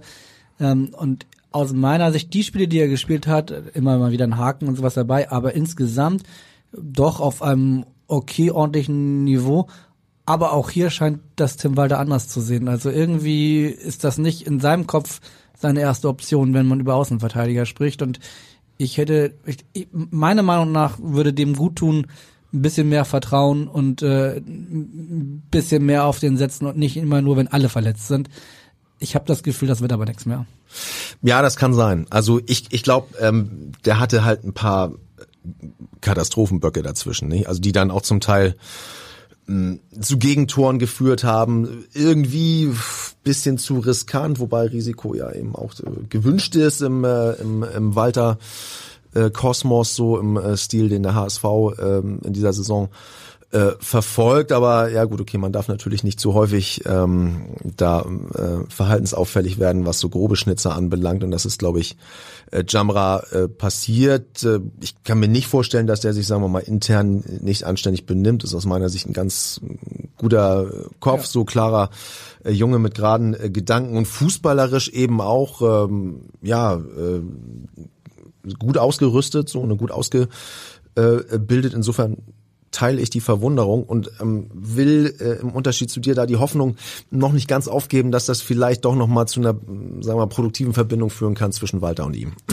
Wir werden das sehen. Ich kann auf jeden Fall, ich kann auf jeden Fall schon mal verraten, wir haben die erste Stunde gerissen und es wird wahrscheinlich der längste Podcast dieses Jahres. Das ist aber äh, völlig egal, weil wer nicht zuhören möchte, kann er jederzeit ausschalten. Wir haben nämlich noch ein, ein paar Kategorien haben wir noch vor uns und weil wir jetzt viel von den schreibenden Kollegen gehört haben, kommen wir jetzt mal zu einem deiner direkten Kollegen vom Fernsehen. Tölle, mein Dicker, hier ist dein Lieblingskollege von Sky seit zehn Jahren. Ne? Wir zwei zusammen schon im Norden unterwegs. Und jetzt die große Herausforderung im Podcast, das Spiel des Jahres in dieser Kategorie zu besprechen, zu diskutieren und zu philosophieren. Viel Spaß. Jo, Markus Jürgensen, dein Digger, mhm. schon seit zehn Jahren, wie er sagt. Und ähm, das Spiel der Hinrunde. Äh, gab ein paar richtig gute Spiele, deswegen vielleicht gar nicht so einfach. Magst du anfangen? Ja, wir haben in der Tat dieses Jahr zusammen zehnjähriges gefeiert, ne? Und äh, Glückwunsch dazu. Dankeschön. Und äh, dieses Jahr äh, ja dann auch ähm, wieder ein Nordderby äh, äh, besuchen äh, können und deswegen gehe ich auch mit dem äh, 2 zu 0 Sieg in Bremen. Ähm, sicherlich, ähm, sagen wir mal, auch ein paar glückliche Umstände, die da zum HSV-Sieg geführt haben. Aber also wie ich fand, ähm, schon ein absolutes Spektakel. Also ähm, auch nicht in jeder Phase des Spiels, sagen wir mal, so ein, so ein fußballerischer Leckerbissen, aber da war einfach Schneid drin, da war Feuer drin, das war so ein äh, Fußballabend, wie man ihn sich eben wünscht, wie man ihn über Jahrzehnte in der Bundesliga hat, äh, jedes Jahr eben zweimal äh, genießen äh, können. Ja, und da ähm, Werder dem HSV dann nun in diesem Jahr den Gefallen getan hat, sich zum Derby wieder zur Verfügung zu stellen, war das dann äh, ja auch eine Konstellation, die natürlich dann auch im Vorwege sich so ein bisschen auflud äh, und ähm, die äh, dann finde ich während der 90 Minuten auch vieles gehalten hat, äh, was man sich äh, vorher hatte versprechen äh, können und aus HSV sich dann natürlich auch noch mit einem tollen äh, Ergebnis am Ende. Ich habe ein anderes Spiel ausgewählt, würde aber trotzdem alles genauso unterschreiben, war, ein, war ein echt toller Fußballabend und ich glaube auch ein ein Fußballabend, auf den äh, gerade die HSV-Fans seit so langer Zeit gelächzt haben, weil das einzige äh, vergleichbare Erlebnis, an das ich mich jetzt erinnern kann, war der 4 zu 0 Derby-Sieg des HSV am Millantor und äh, ansonsten ähm, gab es in den vergangenen zehn Jahren da nicht so viele, äh, gut, es gab ein paar Feiern, wo man nicht abgestiegen ist, aber äh, so mal einen richtigen Erfolg und auch gegen, gegen Derby-Gegner und sowas, das, das hat, glaube ich, den HSV-Fans sehr viel Spaß gemacht. Fußballerisch habe ich noch ein anderes Spiel rausgesucht. Aus meiner Sicht war das erste Spiel dieser Hinrunde auch gleichzeitig das Beste. Das 3 zu 1 des HSV auf Schalke. Das hätte auch ganz anders ausgehen können. Es war ein Wahnsinnsfußballspiel. Ähm, und zwar von beiden Mannschaften, wie ich finde. Hat wahnsinnig viel Spaß gebracht.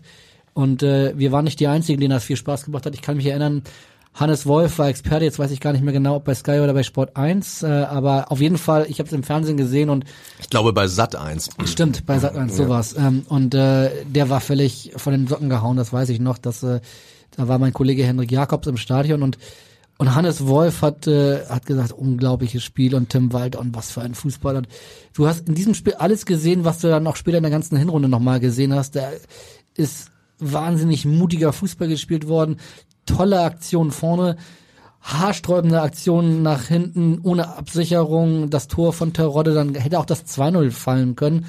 Äh, hinten raus war dann, glaube ich, der 3 zu 1 Sieg trotzdem völlig verdient für den HSV, weil sie wirklich einen tollen Fußball angeboten haben. Und nach diesem Spiel hatte man einfach Bock auf diese Saison in der zweiten Liga.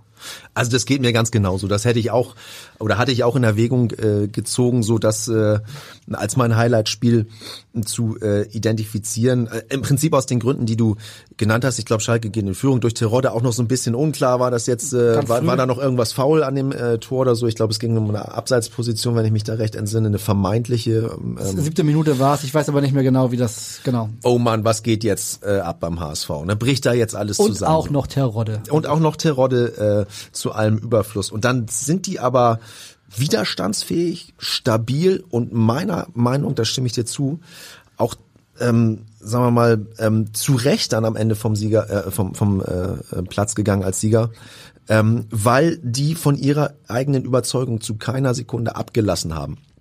Und daraus ist dann wirklich auch ja, wirklich ein sehr unterhaltsames Fußballspiel äh, geworden. Und in der Tat hat man zu dem Zeitpunkt ja gedacht, das äh, könnte so ein bisschen den äh, Stil der Hinrunde definieren, hat es ja auch.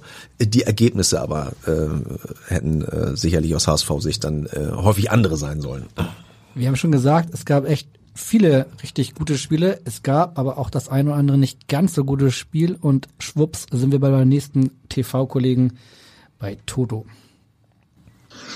Ja, herzliche Grüße ins Abendblattstudio. Mein Name ist Thorsten Vorbau. Ich bin Sportreporter beim NDR. Grüße auch ganz herzlich den Kollegen Sven Töllner von Sky. Ihr habt über viele schöne Sachen beim HSV gesprochen in der Hinrunde. Aber natürlich gehören auch die Schattenseiten dazu. Das ist meine Kategorie, das schlechteste Spiel der Hinrunde. Ich bin gespannt auf eure Meinung. Ja, danke Toto. Es gab äh, zwei Niederlagen, nämlich gegen Hannover und äh, vor allen Dingen gegen St. Pauli. Ähm, welches Spiel hast du dir, muss ja nicht eine Niederlage sein, aber welches Spiel hast du dir als schlechtestes Spiel der Hinrunde ausgesucht? Ja, keine Niederlage, sondern eines dieser Unentschieden, die einfach wirklich außerordentlich quälend waren, nicht? Also ähm, sowohl was die Punkte ähm, oder was die ja, die, man kam halt nicht voran in der äh, Tabelle und äh, da war auch das eine oder andere Spiel dabei, ähm, was ähm, ja dann vielleicht auch ein paar Rätsel aufgegeben hat. Ich nehme das Spiel in Aue, das 1 zu 1 in Aue. Ich war nicht vor Ort, ähm, aber ähm, ja, hab da, weiß ich noch, hinterher schon gedacht, so Mann, ey, also da, das war jetzt echt zu wenig. Also wenn man in Aue nicht mit einer anderen Grundhaltung antritt, so dann, ja, dann holt man da eben nix. Und ähm, das war da waren wenig Torchancen, wenig, man hatte irgendwann nicht mehr das Gefühl, dass der HSV auch selbst noch so dran glaubt, dass da noch was äh, gehen könnte. Hinten raus ging es dann ja äh, noch auf eine kuriose äh, Art und Weise, aber das war meiner Ansicht nach ein schwacher Auftritt, der ähm, ja nicht stellvertretend steht für die Hinrunde, aber eben eines dieser Unentschieden eben auch äh, dann zur Folge gehabt hat, die dem HSV einen besseren Tabellenplatz dann auch verwehrt haben. Also das war kein guter Auftritt. Ich, das Pokalspiel in Braunschweig, da will ich mich auch noch äh, dran erinnern, das war auch einigermaßen äh, glücklich, äh, glaube ich, unter dem äh, Strich, da habe ich auch hinterher, weiß ich noch, da war ich vor Ort, da war ich in Braunschweig, da habe ich leise Zweifel dran gehabt, ob die auf einem vernünftigen äh, Weg äh, sind. Aber letztlich muss man natürlich auch sagen, ähm, die allerwenigsten Mannschaften schaffen es wirklich auf einem vollkommen konstanten Niveau äh, Top-Qualität abzuliefern über eine gesamte äh, Halbserie hinweg. Insofern finde ich, ähm, ist das, sind das Ausreißer, die zu akzeptieren und auch zu erklären sind. Und viele, viele Spiele, die der HSV nicht gewonnen hat, hat er äh, trotzdem außerordentlich dominant gestaltet. Du hast gerade äh, das Spiel äh, in Hannover erwähnt. Also das war schon äh, wirklich, ja, wie soll man sagen? Nicht zu erklären. Ja, ja, da, ja, überraschend. Also auf jeden Fall mal mindestens überraschend. Also es ging auch los mit einer absoluten Dominanz. Dann machen, äh, setzt Hannover einen Konter, trifft und ähm, gut, okay, dann, als wäre ich jetzt der Anwalt des HSV, sage ich, also wirklich ein grauenerregender äh, Fußballplatz, der Kombinationsspiel auch erschwert hat und Hannover natürlich mit dem Rücken zur Wand, äh, mit einem neuen Trainer in der Situation, wo man auch irgendwie echt äh, sein letztes Hemd gibt, um irgendwie diesen Sieg über die Runde zu retten, natürlich auch mit der entsprechenden Einsatzfreude. Also das war dann auch nicht mehr so leicht, das Ding noch zu biegen, aber klar, natürlich sind das auch wieder Punkte, äh, die der HSV, äh, ja, die dem HSV natürlich fehlen können in der Endabrechnung, aber das war äh, erklärbar. Das Derby natürlich muss man klar sagen, Schlag ins Kontor auf äh, jeder Ebene, sportlich, tabellarisch, atmosphärisch, bitteres Ding für den HSV, aber auch keine klassische Fehlleistung für meinen Geschmack. St. Pauli war in dem Spiel besser unterm Strich, wenn man vielleicht jetzt ins Detail gehen wollte, könnte man auch noch die eine oder andere Schiedsrichterentscheidung in dem Spiel äh, diskutieren. St. Pauli trotzdem verdienter äh, Sieger, aber HSV nicht, ähm, sagen wir mal, wie ein geprügelter Hund äh, vom Platz gegangen, sondern äh, das war einfach auch ein auch ein, unterhaltsames Derby in meiner Erinnerung. Das, das Schöne ist, dass wir genau äh, die gleiche Meinung auch hier haben. Ich habe nämlich auch das Spiel gegen Aue ausgesucht tatsächlich. Ich schwankte zwischen dem 1 zu 1 gegen Aue und dem 1 zu 1 gegen Düsseldorf beides stellvertretende Spiele, du hast es selbst gesagt, für diese Serie von diesen 1 zu 1 unentschieden Spielen, die den HSV irgendwie nicht weitergebracht haben. In beiden Spielen war es so, dass sie jeweils auch gegen zehn Mann gespielt haben, gegen Audi letzte halbe Stunde so ungefähr und äh, du hast es dann selbst gesagt, ein kurioses Ausgleichstor, Tommy Doyle schießt an die Latte und Aues Dirk Carlsson kriegt dann irgendwie den Ball äh, dann über die eigene Linie gedrückt aus Versehen. Ähm, aber wirklich kein gutes Spiel. Düsseldorf war auch wirklich kein gutes Spiel. Ich habe trotzdem Aue ausgewählt. Und die beiden Niederlagen sehe ich ähnlich wie du. Hannover war ich im Stadion. Der HSV war jetzt nicht gut, aber war definitiv besser als Hannover. Und irgendwie ist das aus meiner Sicht nicht ganz zu erklären. Du hast es versucht mit, die haben dir ihr letztes Hemd gegeben und irgendwie an diesem Tag wollte halt das Tor nicht fallen auf der richtigen Seite aus HSV-Sicht. St. Pauli war, äh, St. Pauli natürlich, die meisten HSV-Fans werden dieses Spiel als schlechtestes nehmen. Es war aber per se kein schlechtes Fußballspiel. St. Pauli war einfach besser. Man hat da das erste Mal das Gefühl dafür bekommen, was der FC St. Pauli in dieser Hinrunde alles äh, zu leisten imstande ist. Bis zu diesem Zeitpunkt habe ich selber da noch nicht dran geglaubt, dass sie sich da oben wirklich festbeißen können, was sie dann am Ende geta getan haben. Haben wirklich beeindruckend gespielt. Ja, der HSV hatte eine bittere Schiedsrichterentscheidung, ja, der hätte Elfmeter geben müssen und nichtsdestotrotz war es eine verdiente Niederlage. Aber per se würde ich sagen, kein schlechtes Fußballspiel. Gegen Aue war das ein schlechtes Fußballspiel. Und deswegen würde ich sagen, verdientermaßen sind wir uns da, wie so oft in diesem Podcast, äh, einig.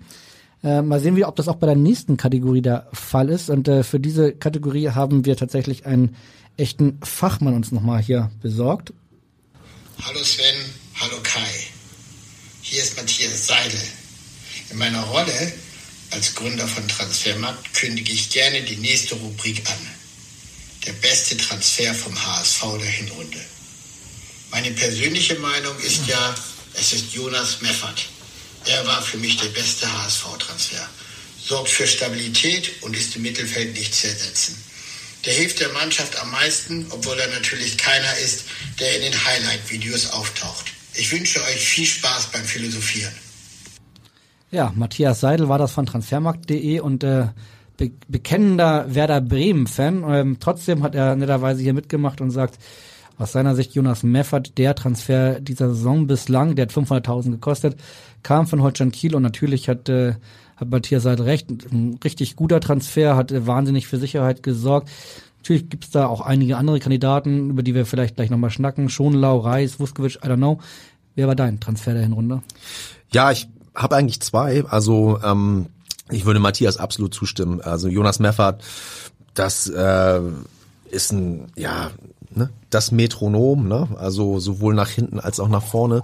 Ich ähm, gebe zu, ich kannte den natürlich aus Kiel, aber hab das registriert, dass der eigentlich keine Fehler macht und ähm, ja, irgendwie, ähm, dass dem äh, Kieler Spiel auch nicht zuträglich ist, wenn der mal ausfällt, aber dass der ja, so eine wichtige zentrale Rolle einnehmen würde beim HSV, da war ich jetzt nicht ganz so sicher. Also toll eingeschlagen, also wirklich eine, eine absolute äh, Top-Verpflichtung und das gilt, hast du gerade schon kurz angedeutet, sicherlich auch für Sebastian Schonlau, also den hatte ich letztes Jahr ein paar Mal in Paderborn dann auch gesehen und war dann auch klar, Vertrag läuft aus, der geht weg, also hieß es ja wahrscheinlich Erstligisten, die da ähm, äh, den, den Zugriff wahrscheinlich haben werden, gab auch England-Gerüchte und ich habe mir den dann mal ein bisschen genauer angeguckt und dachte, ja, das ist schon ein richtig, richtig guter Abwehrspieler in jeder äh, Hinsicht und der hat hier eigentlich dann alles äh, gehalten, was finde ich im Vorwege auch von dem äh, zu erwarten war. Ist ja dann auch immer so eine Frage,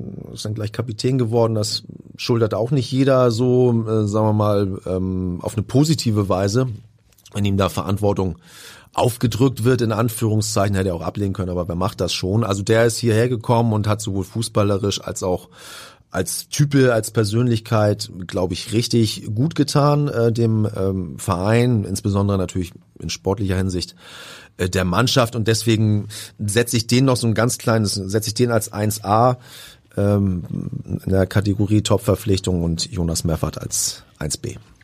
Würde ich, würde ich sofort unterschreiben. Ich würde sie aber als 1b und 1c bezeichnen. Meine 1a, über die haben wir aber auch schon ausführlichst gesprochen, ist tatsächlich Tim Walter. Ähm, das äh, ist mein Transfer diese Saison aus den ganzen Gründen, die wir jetzt alle schon runtergebeten haben und ähm, wahrscheinlich wird es so häufig sein wie beim HSV, dass wir in der Rückrunde unsere Worte fressen müssen und dann äh, kommt dann mal wieder ein neuer.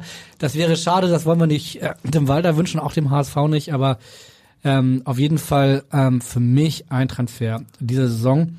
Und da wir dafür darüber schon so viel gesprochen haben, würde ich mal vorschlagen, gehen wir direkt mal zur nächsten Kategorie, die dann mein direkter Kollege beim HSV, Henrik Jakobs, vorschlägt. Moin Kai, moin lieber Tölle. Schön, dass ich heute mal eine Frage stellen darf. Ja, ich spiele ja seit vielen Jahren das Kicker-Manager-Spiel, unter anderem auch mit der zweiten Liga und hatte mir vor der Saison eine schöne Dreierreihe im Sturm zusammengestellt mit Simon Terodde, Tim Kleindienst und Guido Burgstaller. Habe mich dann allerdings kurz vor Transferschluss nochmal umentschieden, habe Winsheimer, Manuel Winsheimer vom HSV reingenommen, Burgstaller raus, habe mich dadurch die gute Vorbereitung beeinflussen lassen von Manuel Winsheimer und auch äh, von der Idee, dass er unter seinem alten Trainer Tim Walter richtig durchstartet. Ja, das Ergebnis war Burgstaller 14 Tore, Winsheimer nur ein Tor und entsprechend auch eine deutlich geringere Punkteausbeute in meiner Kicker 11. Für mich daher die HSV-Enttäuschung der Hinrunde, auch wenn das gar nicht so unbedingt an Winsheimer liegt, denn ich bin mir sicher, er hätte deutlich mehr gepunktet und getroffen, wenn er auch häufiger gespielt hätte. Hat er aber nicht und von daher, ja, meine persönliche Enttäuschung der Hinrunde. Wie sieht's bei dir aus, Tölle? Hast du ja auch etwas ähnliches oder wer ist für dich oder was ist für dich die HSV-Enttäuschung der Hinrunde? Ja, ja, haben wir noch so einen, von dem man vielleicht sagen könnte, Mensch, der müsste doch mal öfter ran, aber äh, also spricht jetzt, wenn wir ähm, ja unser unser Gespräch ja auch nochmal Revue passieren lassen, vielleicht auch ein bisschen für die Qualität des Kaders, dass da so viele Spieler sind, von denen wir annehmen, dass sie eigentlich mehr Spielzeit verdient äh, gehabt äh, hätten. Bei Winsheimer sag ich also so ganz überzeugt von dem war ich nie. Ich finde, der, der natürlich ist das ein Spieler mit gewissen äh, Qualitäten. Ich glaube, dass er, so wie er häufig eingesetzt wird, auf den Außenbahnen nicht seine volle Leistungsfähigkeit äh, entfalten kann, sondern dass das eigentlich auch eher einer ist für vorne drin, der dann auch, ähm, sagen wir mal, äh, Abschlussqualitäten äh, dort äh, entfaltet. Ich ich nenne eine andere äh, Enttäuschung äh, dieser Saison ist kein Spieler, sondern es sind einige Zuschauer. Und zwar ähm, das Verhalten gegenüber Kalettnerei. Beim Spiel gegen äh, Düsseldorf schwacher Auftritt hast du gesagt in sportlicher Hinsicht und ich finde ähm, in ähm, unterirdischer Auftritt in anderer Hinsicht. Ja, in äh, so in menschlicher äh, Hinsicht ähm, indiskutabel. Ähm, das ist so eine so ein 80er Jahre Relikt aus dem aus dem HSV äh, Fanverhalten so. Und das war damals schon schlimm. Und äh, also sich dass sich also ich ich sag's noch mal einige Zuschauer ein solches Benehmen erlauben, das hat mich mm, ja, also mindestens mal irritiert, ich würde sogar sagen äh, bestürzt, also das geht nicht. Ähm, da kommt jetzt, sagen wir mal, noch on top, dass Kalettnerei hier gespielt hat, völlig untadelig sich verhalten hat aus äh, äh, meiner Sicht. Ich finde auch sportlich eine Zeit lang eine Hilfe war, dann haben, am Ende hat es nicht mehr geklappt, geklappt, gegen die Wege auseinander äh, passiert, aber das ist alles vollkommen egal. Einen Menschen mh, so zu behandeln, sich das Recht rauszunehmen, einen Menschen derart äh, derartig abschätzig zu äh, behandeln, das finde ich äh, erschütternd und äh, das hat der HSV, haben die Verantwortlichen auch dementsprechend äh, benannt in meiner Erinnerung, äh, auch zu Recht. Und also da äh, bin ich, äh, will ich die große Hoffnung jetzt auch irgendwie ins, ins neue Jahr vielleicht hineinschicken. Also, dass sowas im HSV-Stadion nie wieder passiert. Also da kann ich auf jeden Fall mit meiner Enttäuschung der Hinrunde gar nicht gegen anstecken, weil das äh, ist wunderbar zusammengefasst. Äh, Du hast recht, ich kann mich auch erinnern, vor allen Dingen der äh, Direktor für, für, für äh, Fankultur, Cornelius Göbel, hat da sehr klare Kante gezeigt. Ohnehin, finde ich, macht er einen wirklich überragenden Job, hat da vieles Gute auf die Beine gestellt und ähm, hat da ganz klar sich positioniert wie der ganze HSV und trotzdem ist es erschüttert im Jahr 2021, dass man immer noch darüber reden muss. Wir hatten das letzte Woche nochmal erlebt in äh, in Duisburg und auch gegen Osnabrück. Und auch da muss man sagen, würde ich auch den Duisburger Verantwortlichen gerne ein Kompliment machen. Fand ich sehr beeindruckend, dass es überhaupt gar nicht den Versuch gestartet worden ist, da irgendwie Ausflüchte zu finden oder irgendwie den schwarzen Peter doch noch auf äh, Osnabrück rüber zu feuern, sondern das, äh, da hat ähm, alle an einem Strang gezogen. Und ich finde es auch gut und richtig, dass das Spiel nachgeholt wird. Und ähm, im, äh, aber trotzdem hat hoffentlich jeder verstanden, dass das gar nicht geht und ähm, das sollte man wirklich, äh, das muss der große Wunsch für die Rückrunde sein. Hat ja Elvis in seiner Anmoderation, in seiner unnachahmlichen Art auch nochmal sehr betont, Kampf gegen Rassismus. Das kann eigentlich, das muss eigentlich gar kein Thema sein, es soll so selbstverständlich sein. Oftmal muss man es aber doch immer wieder erwähnen. Deswegen werde ich jetzt meine Enttäuschung der, der, der Hinrunde auch nur ganz kurz benennen. Wir haben es aber auch schon besprochen eigentlich.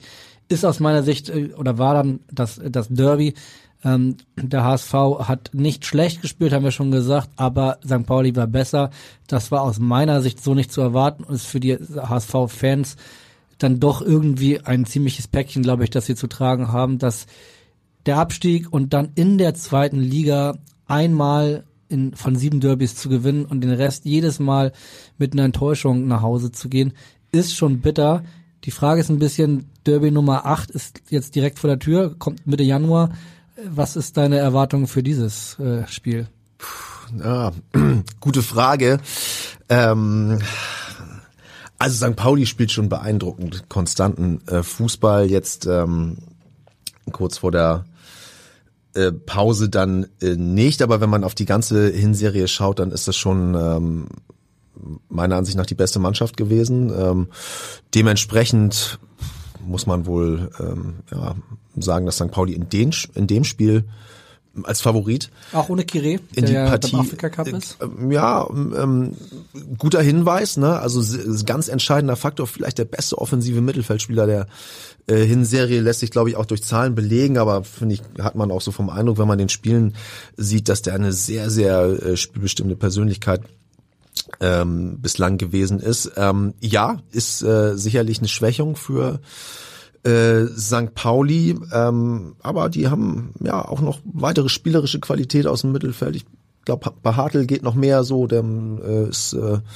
äh, jemand, der auch ähm, ähm, Spiele, sagen, wir mal, positiv beeinflussen kann. Und ja, klar, die haben halt Burgstaller, der einfach unfassbar drauf ist und äh, ja wirklich nicht äh, viel Gelegenheiten braucht, um äh, ja da mit beiden Füßen abzufeuern. Den hätte Henrik mal nicht aus seiner Mensch 11 rausziehen sollen. ja, wäre keine schlechte Idee gewesen, den äh, in der Startelf zu lassen. Ja. Wir sind tatsächlich jetzt auch schon äh, bei unserer letzten Journalistenkategorie, die dann passenderweise kein Journalist äh, übernimmt, sondern der Pressesprecher des HSV, Philipp Langer. Moin Kai, moin Sven, hier ist Philipp Langer, Pressesprecher vom HSV. Eure Hauptaufgabe ist es ja, über das Geschehene zu berichten. Dementsprechend habt ihr ja auch schon fleißig den Blick zurückgeworfen auf die ersten 18 Spieltage der Saison. Ich möchte aber mit euch gemeinsam nach vorne schauen und würde gern von euch wissen, welche Überschrift würdet ihr dann gerne am Tag nach dem letzten Spieltag im Abendblatt lesen wollen? Und glaubt ihr, dass das auch realistisch ist und das tatsächlich eintrifft? Ähm, bin sehr gespannt auf eure Antworten und wünsche euch noch nicht einen guten Rutsch ins neue Jahr, weil ich mal stark davon ausgehe, dass wir uns am 30.12. zum Trainingsauftakt am Trainingsplatz wiedersehen. Also bis dahin, gute Sendung euch noch und viel Spaß. Ja, vielen Dank, äh, Philipp, Pressesprecher des HSV. Ja, gleich eine, sozusagen eine Doppelfrage. Die wahrscheinliche Abendblattüberschrift nach dem 34. Spieltag. HSV spielt gegen Rostock in Rostock. Hast du einen Vorschlag? Ja, ich hätte einen. Ich habe äh, tatsächlich auch schon mir erlaubt, vorher schon mal drüber nachzudenken, weil wir wissen beide, wie äh, intensiv man an Überschriften tüfteln kann. Das kann auch eine ganze Menge Zeit in Anspruch nehmen. Insofern gebe ich zu, dass mir das jetzt nicht spontan äh, einfällt. Aber ich hätte einen Vorschlag und zwar würde der lauten, die Bayern feiern, wir dürfen zweimal an die Elbe. Das ist äh, ein, ein Vorschlag, der in die Richtung geht, ganz nebenbei, die sozusagen meine Wunschkonstellation wäre. Ich finde deinen Vorschlag besser. Mein Wunschvorschlag wäre, Achtung Bayern, Hamburg erobert die Bundesliga mit dem gleichen gleichen Intention, ja. dass am Ende vielleicht beide Hamburger Clubs äh, aufsteigen. Äh, Philipp hat ja aber auch gefragt, äh, was äh, neben unserer Wunschkonstellation äh, möglicherweise die wahrscheinlichste äh, Überschrift ist. Hast du auch noch da was parat? Ja, ähm, ähm, allerdings, also ist auch ein bisschen der Wunsch äh, der Vater des Gedanken und es spielt auch zugegebenermaßen ein bisschen äh, eine Rolle bei dem Vorschlag, den ich dir gleich unterbreiten werde, dass ich ein Kind der 70er Jahre bin, was unter anderem mit Mike Krüger aufgewachsen ist. Deswegen lautet mein Vorschlag, HSV-Fan nach Wiederaufstieg selig, Doppelpunkt, jetzt heißt mein Gott Walter. Finde ich, finde ich sensationell. Äh, die werden wir uns auf jeden Fall auf Copy-Paste legen. äh, die muss auf jeden Fall irgendwann noch am Hamburger Abendblatt stehen. Ich muss gestehen, ich habe ähm, eine pessimistische wahrscheinlich Variante, von der ich aber gar nicht hundertprozentig überzeugt bin, dass es die wahrscheinlich Variante ist und vielleicht darf sie deswegen auch äh, nie gedruckt werden. I don't know. Meine mögliche Überschrift für den 34, nach dem 34. Spieltag am 16. Mai, am Tag nach Rostock wäre, aller schlechten Dinge sind vier. Man könnte auch sagen, zum vierten Mal Vierter oder sowas. Ähm, äh, das wäre dann irgendwie HSV-mäßig konsequent, aber will irgendwie in Hamburg auch keiner wirklich gerne sehen. Deswegen für die, also wenn ich mir eine aussuchen darf von denen, die wir ausgesucht haben, die mit Mein Gott Walter oder die erste mit Bayern von dir, die beiden gefallen mir dann doch am besten, muss ich sagen. Wir wollen mal sehen, ne? Also es ist natürlich nicht auszuschließen, dass es dann doch irgendwie am Ende der Saison wieder zu einer Enttäuschung äh, kommt. Aber ja, ich, wir haben ja unsere gemeinsame Wertschätzung für Tim Walter da haben wir eine Menge Ausdruck verliehen in diesem äh, Podcast und ich glaube, der wird das Ding so konsequent vorantreiben, dass da am Ende nämlich diese äh, diese diese Mentalität, die in den letzten äh, Spielzeiten so ab 30. 31. Spieltag von der Mannschaft ergriffen äh, Besitz ergriffen hat, dass die in dieser Saison möglicherweise dann keine Rolle spielen. Damit wären wir dann auch direkt bei unserer Abschlusskategorie, die immer unsere Abschlusskategorie ist, äh, in diesem Fall aber äh, aus Gründen sozusagen werden das dann gleich äh, die drei Aufsteiger sein. Ähm, bevor ich die aber benenne, einmal kurz der Einspieler. Meine Top 3. Ja, wer sind deine drei Aufsteiger oder zwei Aufsteiger, weil einer möglicherweise es ja gar nicht schaffen wird. Ja, also Prognose, sag ich mal, da das, ne, das hast du vorhin gesagt, das kann sein, dass wir unsere Worte da fressen müssen. Da spielen noch so viele äh, Dinge eine Rolle, die man jetzt noch nicht sieht und die auch den Ablauf beeinflussen können. Deswegen sage ich bewusst, das wäre meine Wunschkonstellation für die Abschlusstabelle und auch ein bisschen mit einer, mit einer gewissen Wahrscheinlichkeit, die ich so annehme. Ich glaube, St. Pauli marschiert weiter, die werden sich nicht ähm, die werden keine eklatanten Einbrüche zu verzeichnen haben oder die dann auch schnell wieder äh, in den Griff bekommen. Deswegen äh, sage ich, St. Pauli steht an eins, HSV an zwei und an drei läuft Werder Bremen ein. Fast wären wir uns da einig. Ich, ich habe mich ein bisschen anstecken lassen ähm, von den positiven Überschriften und würde deswegen die beiden Hamburger Clubs auch benennen. Bin mir da bei der, der Gesamtreihenfolge noch nicht so ganz schlüssig. Äh, Würde jetzt aber über mein Hamburger Herz nicht übers Herz bringen, dann auch noch Werder Bremen als dritten zu nennen und nennen deswegen Schalke.